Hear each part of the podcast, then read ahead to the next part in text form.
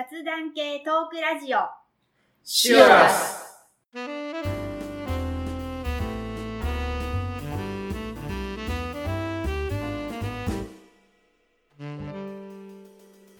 こんにちは、まっちゃんです。ミキティですこの番組は私たちが日常生活で好きなこと気になったことをテーマにざっくばらんに熊本から配信する番組ですはい。今回のテーマは自分へのご褒美。はい。というところで、えーいきたいと思います。はい。これは僕から出したやつですけど、はい。出しておいて申し訳ないんですが、これといって え？大きいものはですねないんですよ。例えばイメージするような女性がよしこれを頑張ったらこの高級バッグを買うぞみたいな、はいはい。そういうのはないです、はい。はい。うんちなみにそういうのあります？か私ない派ですね。あない派ですか？どっちかっていうとちまちま派ですご派。褒美が。そはい。の大きな何かとかではなく、はい、ちまちま派です。ご褒美が。ちいさんもいた時にあでも彼女もそんなにご褒美は多分出さない派だな。はい。じゃあ僕からいいですか？はい。僕もですね多分これ内容重なるんじゃないかなと思うんですが、はい。もうちまちまでいけばなんだろう。毎週末多分一緒ですね、飲む時にはい。つまみがグレードアップする。あそういうレベルです。私も。はい。そうですそうです、はい。だだいたいですね週末まあ外に飲みに行く時以外で家で飲む飲む時は、うん。まあ、金曜日土曜日はだいたいまあビールとワインに、えースナック菓子、まあ、ポテトチップスとか、はいはい。えーカマンベールチーズとか大体その組み合わせが多いんですよね、まあたまになんかドライフルーツが入ったりとかするんですけど、まあ、ちょっといいのを食べようかなっていう時ははい。自分の手作りでローストビーフを作ります。ああなるほど。それ定番。そうですね。そだけどしょっちゅう作るわけじゃなくてなんかちょっと今週きつかったから、なんかちょっといいつまみ食べようっていう時があだけどまあ年に34回あるかないか、ああそれぐらいなんですね、やっぱご褒美だから、ね、ご褒美だからね、はいああそれはもう年に何回かだったらご褒美ですよね、いや私的なご褒美はあんまり意味のないご褒美なので。そう。ただ単に食べたいとかじゃなくて。今週は同じ感じですよ。レベルは今週頑張ったとか、はいちょっと今回これきつかったとか、うんあやり終えたっていう時に、まあ多分女性ならよくやりそうだと思うんですけど、はいはまあ、100円のアイスを買うところをハーゲンダッツのカップにするとか、はいはいはいいつもだったあわらかるわ。かるでしょ？わかる。いつもだったら、まあ、ぐっと我慢するところを今日コンビニ行って、はいはい。ちょっと2300円のデザート買って帰ろうとか、はそのレベルです。はいはいはいはい。なんか今話しててパッて思いついたのが、うん。週末飲む時に、うん。大体あの嫁さんと一緒に飲むんですが、年に何回か嫁さんが飲みに行ってて、うん。自分一人でいる時あるんですはね、いはいはい。で年に多分1回か2回ぐらいなんですよ、うーん週末、うんうん、家で一人でっていう時は、はいはそういう時はあのーあちょっと前に戻っていいですか？大体いつも飲む時は晩ご飯は別に食べてい。、うん。でもうお風呂に入って全てもう洗い物とかも全部終わってあと寝るだけにしてちょっとしたつまみとお酒を飲み始めるんですよあじゃあご飯の時はお酒は出ない。出ないああなるほど。うんうんでそれで自分一人の時は、うん。あのーよし今日は嫁さんいないから、もう自分の好きなものを買ってきて惣菜も作らずに惣菜とか買ってきて、うん。もう風呂パッと入って、うん。もう飲みながらそれを食べながらちょっと飲もうかっていう時なんですよね。一人の時は最初からもう、うん。アルコールが入った状態で始まる。でそういう時は、まあ、ご褒美じゃないけど自分の好きなものをちょっとはいはいはい、はい。買ってこようってうん。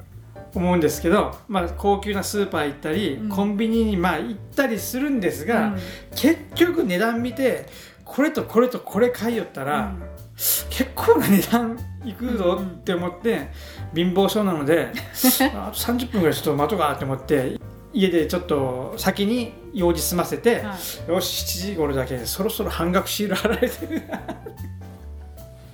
な。るほど。と思って、はいはい。でちょっと高級スーパー行って、お寿司とあうのんなるほど。ちょっと半額になったローストビーフとうんうんうん。なんとかっていうのを買ってきてああ食べます。それちょっと楽しみなんですよね。なるほど。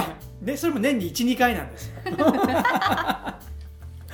じゃあご褒美っていうよりもどっちかっていうと楽しみ？それは楽しみ。それは楽しみです。でもまあ買うものとレベルとしたらちょっと高いものを食べるっていうねでもちょっと貧乏な僕がちょっと 出てくるんですよね。でもやっぱり半額を狙半って。額狙います、でもなんかそれ分かります、はい。高いからこそ、うん。半額の時にあえてそれを買うっていうはい。ね、うんうん。なんかそれは分かります。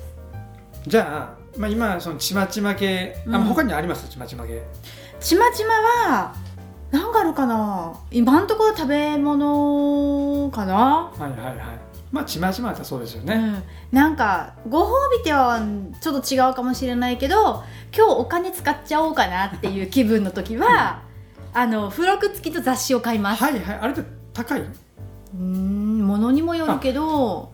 ちょっとこれ疑問なんですけど、はいはい。付録付きの雑誌は毎回その雑誌に付録がついてる。それともあ毎月つく。あ毎月つく。もうそういう雑誌なんですね、今なファッション雑誌っていうか、はいはいは女性が買う雑誌。あじゃあ普段はついてないけどたまにつくやつもあったりする。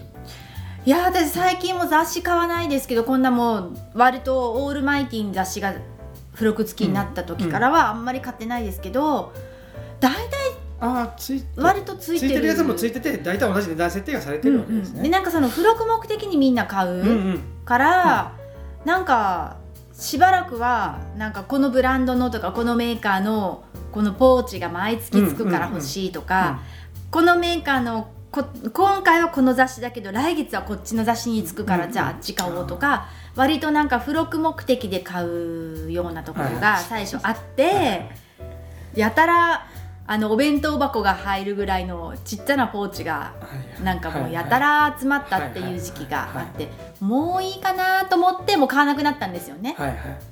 でもその当時から最初の方だから割とどの雑誌も毎月だからどの雑誌が欲しいかっていうよりもこの付録が欲しいからこの雑誌買おうっていう感じで買い始めたんですよね、うん。前はもうこの雑誌を買うって毎月買ってたのにそうじゃなくなって、うんうんで今買わなくなったからあたまにちょっと買ってみようかなって思う時にその、まあ、そしてまた買うかどうかはその付録が気に入るかどうかですよね、どの付録のを買おうかなみたいな、はい、まあ普段雑誌買うよりも、まあ、お金使おうかなっていう時にちょっと値段の高い付録付きのを買うっていうことですそうねそうそうそう。でもそのポーチからしたら安いわけですよね。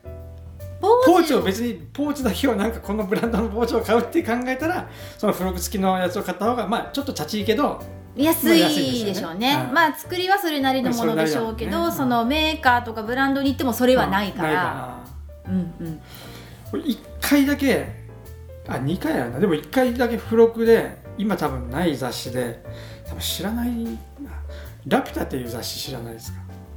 それはメンズのなんかちょっとメンズの少年心をくすくすぐるようなファッション誌ではなく。ファッション誌じゃないな。ただ万年筆を特集するとか、ななんかそういう男の一品みたいななんかはいはい。男の遊びとかそういうのをずっとうんうん。うん特集してる「ラピュタ」っていう雑誌が昔あったんですよね。多分うん。10年20年前の話、うんそこで一回あのソムリエナイフだ、はいはいはい。ソムリエナイフがついてきたんですよ。え？でそれがついて980円だったんです雑誌が。安っって思って、うん。普段買わないのに買ってでそのソムリエナイフのすがすごく良くて見た目も気に入ってずーっと使ってたんですよね、であやっぱりワイン開ける時はソムリエナイフがもう開けやすいなって思ってもうちゃんとしたソムリエナイフを買おうと思って当時熊本には東急ハンズはなかったんですよね、はいはい。で東京出張に行った時に、うん。東急ハンズに行ってみようと思って 東急ハンズであこうやったらワインあのソムリエナイフがいっぱいあるなと思って、ここで東京に行ったちょっと記念に ソムリエナイフを買おうと思ってソムリエナイフを、まあ、3000円ぐらいのやつを買ったんですよね、はいはい。でそして、まあ、付録のは雑誌もついた980円こっちはもう3000何百円のやつうん。もうこっち買おうと思って買って、まあ、こぼれ話でそれを空港で止められて。刃物？刃物？ソムリエナイフ。刃物って言って。俺カバンに入れてたんですよね。別にさせられて。まあそれはもういいんですけど。刃物か。したらそれよりもそれはちょっとそれよりもその雑誌の付録の方が使いやすくてしっかりしてて。結局その3000円くらいで買ったやつはもう半年ぐらいで使わなくなって結局今もその雑誌のやつを使ってる。13年使ってます。あーすごーい。多分なよっぽど。何百何千本開けたかな、うん、そのくらい、へえよっぽどちゃんとしたうん。作りのやつが付録だったんそですよね、う、まあ、ただ今のテーマからちょっと外れましたけど。まあでも 昔はなんかそういう付録だったようなう、ん。ちゃんとしたやつがつくから、ちょっと今年はあー今月はお得うん。っていうイメージの付録だったけど今はもうなん付録か合戦、うん。定番化してなんかどれにもついてるからもうなんか最近は他の人はそれを楽しみに毎月買われる方もちろんたくさんいると思うんですけどなんかもう私はもうそれも飽きてしまってうーん今月ないと思ったらもう買わないっていう雑誌の中身もなんかネット検索したら似たような情報は入ってくるなっていう感覚になってしまって、もうあんまりうん。買ったらもちろん見ますよ、中身だけっていうことはないですけど、ビックリマンチョコをねシールだけ取って。ねお菓子食べないとか、はい。そんなことはしませんけど、まあでも楽しみがちょっとなくなってきたかな、うんもう大人になったのかもしれない、うんうんなんかもうそんな感じです、うんだからたまに買おうかなと思った時は気に入るものがあったらああ買おうかなっていう感じのご褒美とはちょっと違うけど、うんそういう感じです、なんかご褒美と自分が本当に欲しくてうんずっとずっと我慢して、まあ、ちょっと高いからうんもういいだろうって思って買うものとなんかちょっと微妙なラインなんですけど、まあ、最近今思い出したのが昔のカメラではい。ハッセルブラッドっていうカメラなんですけど、うん。まあ中まあ、当然中古俺僕と同じ年ぐらいかな40ぐらい年前ぐらいのカメラで10万ぐらいするんですよ、それをずーっとですね2年ぐらい欲しくて、うん。欲しくて欲しくて。です何年前か4年ぐらい前にあの思い切って、お。うん、買いましたねなんかそれだけ本当に必要なものじゃないけど、うん。うん、必要なものじゃないけどもう欲しくて我慢してその時なんかのご褒美って感じで買ったわけじゃないけどもうこれだけ我慢したんだからいいだろうって感じで 買いましたね。それはその誕生日だからとかもうその区切りのいい40歳の時にとかそういうのももう全くなしで。それが結局ですね中古でそういうやつなので今だったらメルカリとかだけど、はいはい。当時はまあオークションとか、うんうん。ヤフオクですね。でいい状態でのやつとかがまあ出るタイミングとかですね。あーうんタイミング。うんうんうん。うんそういうので買ったような気がします。まあ、でもなんかきっかけがないとこれ買おうとか、なんかねちょっと手出してみようかなっていうのがないうんうん。からそんなに物欲があるようでないっていう。今もうそんなに欲しいもんないでしょ？ないんですよ、うん。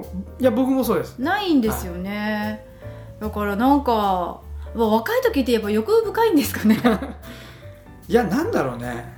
いろんなものがそぎ落ちてきたのかもしれない。欲を落としてきてる、欲もだけどなんかいろいろ服でもうん。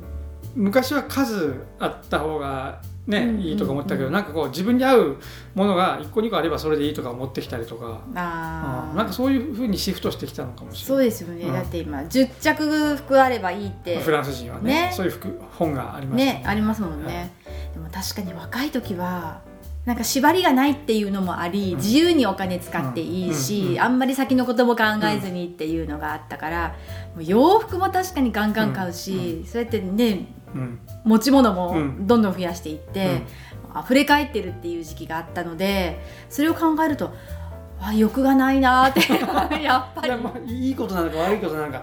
ちょっとねこれ欲しいなって思うのはあった方がなんか張りになったりするんだけど、ね。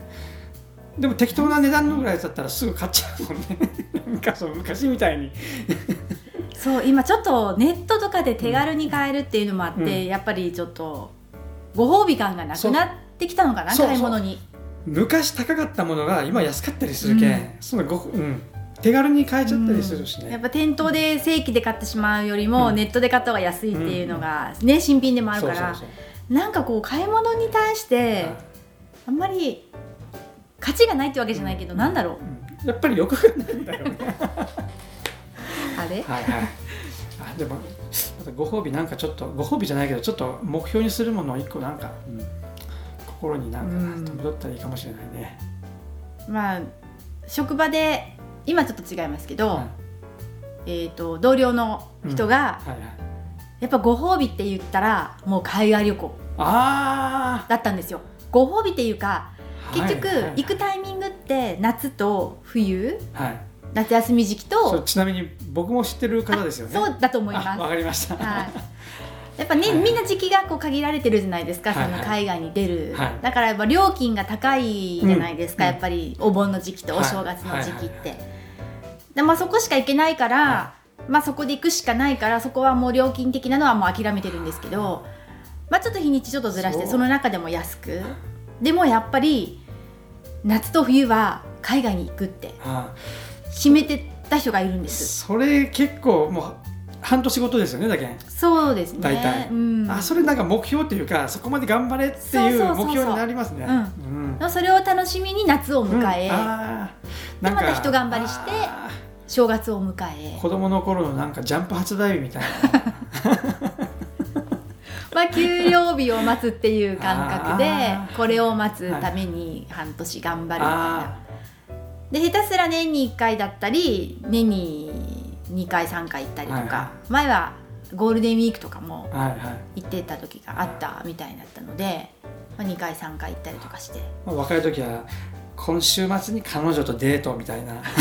今週あと3日。あとあと2日。週末を。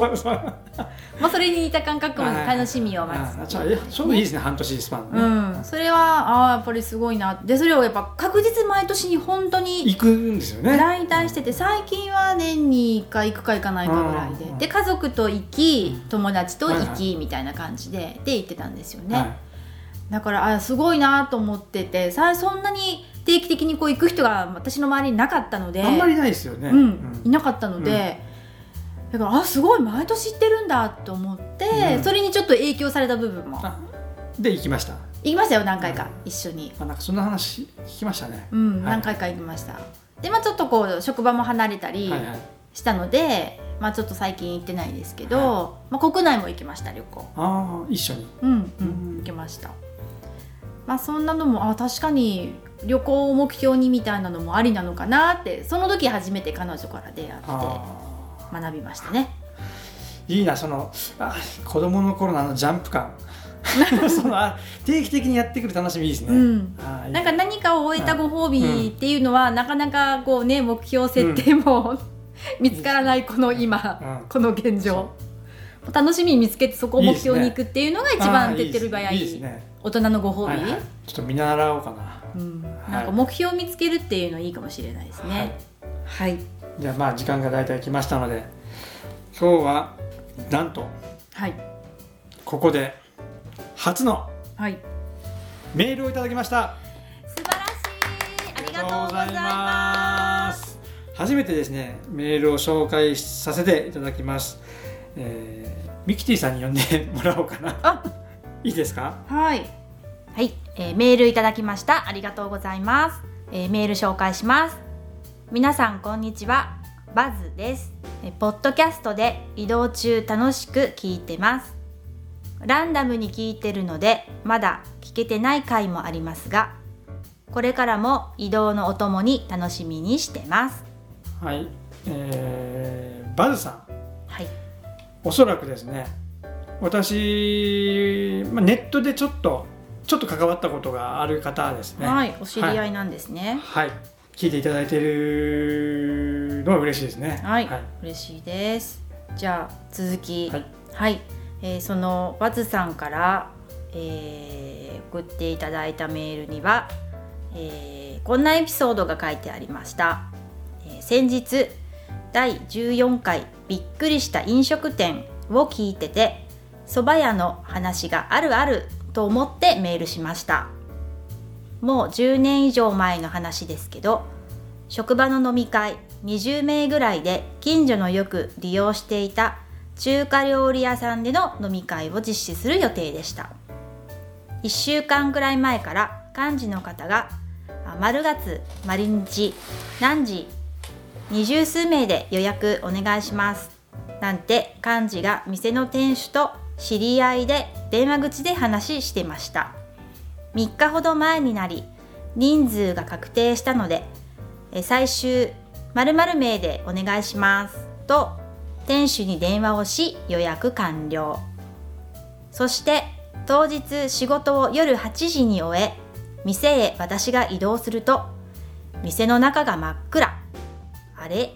店移動した？と思い幹事に電話するとそんなはずはないと。しばらくして幹事が店の前に到着。でも店は閉まっており慌てて店主に幹事が電話、えー、幹事もしもし〇〇ですけど今日の予約ってどうなってますか？店主。え？〇〇くん予約って明日じゃなかった？幹事はいや今日って言ったじゃないですか。店主。えそうだっけ？もうお客様誰も来ないから今日早く店閉めてアルバイトも今返したよ。幹事てんてんてんてん。店主。ちょっと待っとって。今バイト呼び戻して俺も戻るから。幹事あわかりました。とここからがありえない飲み会の始まりとなりまして。店主が戻ってきて店を開け真夏の暑い中エアコンのスイッチを自分たちが入れて生ビールだともう炭酸ガス外したから時間かかるから瓶ビールでいい？なんて言われながら瓶ビールを厨房から運び出す我々。皿どこですか？箸どこですか？コップどこですか？準備はするんで料理作ってもらっていいですか？できたら言ってもらったらうちら運びます。なんて言いながら店主はある食材で作れる料理をつきあ作りその間中華料理コースだったのに枝豆とかかまぼこ切っただけとかとりあえず食べれるものが出てきてぬるい瓶ビールとおつまみ。挙句の果てには乾き物が出てきたりともう何でもあり。結局何食べたかも覚えてないし飲み会じゃなく厨房手伝い。疲れて帰ってきた飲み会だったのを今でも覚えてます。ちなみにそのお店はもうありませんがね。今となっては笑い話です。というメールでした、はい、ありがとうございます。あの回ですね、えー、びっくりした飲食店。はい。あの回我々もこういうですねびっくりした話を話しましたが、送ってきてくれいただきましたね。どうですかこれ。